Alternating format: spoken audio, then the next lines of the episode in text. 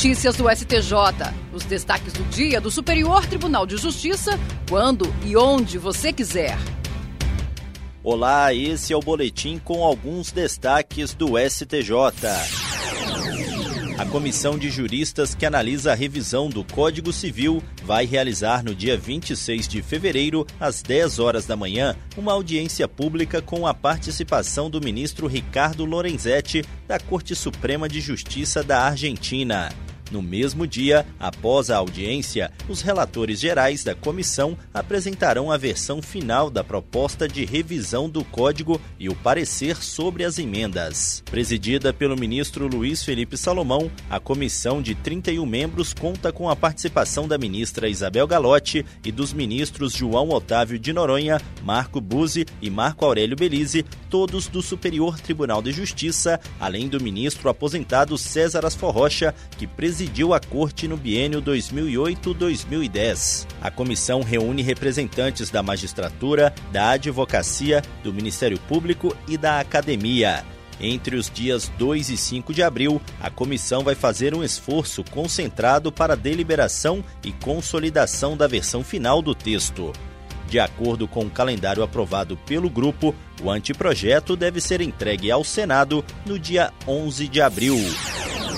A primeira sessão do Superior Tribunal de Justiça decidiu que os conselhos seccionais da Ordem dos Advogados do Brasil não podem cobrar anuidade das sociedades de advogados. Para o colegiado, a cobrança de anuidade é direcionada às pessoas físicas inscritas na OAB, situação diferente da sociedade de advocacia que registra seus atos constitutivos na OAB apenas para efeito de aquisição de personalidade jurídica. O relator, ministro Gurgel de Faria, explicou que, conforme previsto na Lei 8.906 de 1994, cabe ao Conselho Seccional da OAB fixar, alterar e receber as anuidades devidas pelos inscritos na entidade.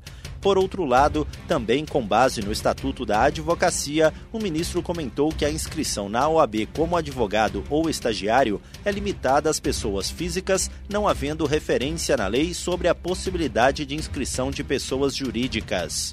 Segundo Gurgel de Faria, a personalidade jurídica da sociedade de advogados é adquirida com o registro de seus atos constitutivos no Conselho Seccional, mas esse registro não se confunde com a inscrição feita por advogados e estagiários, tampouco dá à sociedade o direito de praticar os atos privativos de advogado.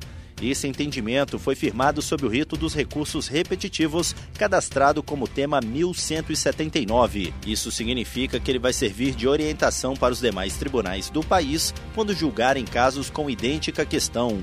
Com a fixação da tese, poderão voltar a tramitar os processos que estavam suspensos em todo o país à espera da definição do precedente qualificado.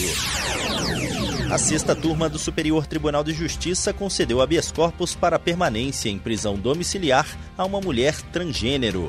Ela cumpria pena em regime domiciliar em Criciúma, mas o juízo da execução penal de Florianópolis determinou que ela escolhesse entre retornar à capital, condição para manter a prisão domiciliar, ou permanecer em Criciúma, hipótese em que deveria se apresentar voluntariamente a um presídio masculino. O relator, desembargador convocado Jesuíno Risato, observou que em um primeiro momento a concessão da prisão domiciliar havia se baseado no argumento de que o presídio de Criciúma não tinha condições adequadas para receber a mulher trans. Só que depois o juízo da execução penal revogou o benefício, mas não esclareceu de que forma o local passou a estar preparado para abrigá-la. Para o relator, o caso reflete a situação prisional de várias pessoas no Brasil que, por ter uma sociedade estruturalmente racista, misógina, homofóbica e transfóbica, possui um sistema carcerário violento e segregacionista. Jesuíno Rissato lembrou que a definição do local de cumprimento da pena da pessoa transgênero não é um exercício discricionário da justiça, mas sim uma análise que tem por objetivo resguardar a liberdade sexual e de gênero, a vida e a integridade física desses indivíduos. O relator lembrou ainda de decisão do Supremo Tribunal Federal que determinou que as presas transexuais e travestis sejam questionadas sobre o local de preferência para o cumprimento da pena. E esse foi o STJ Notícias de hoje. Se quiser ouvir mais, acesse o Spotify ou o SoundCloud do STJ. Tchau, tchau. Notícias do STJ, uma produção da Secretaria de Comunicação Social do Superior Tribunal de Justiça.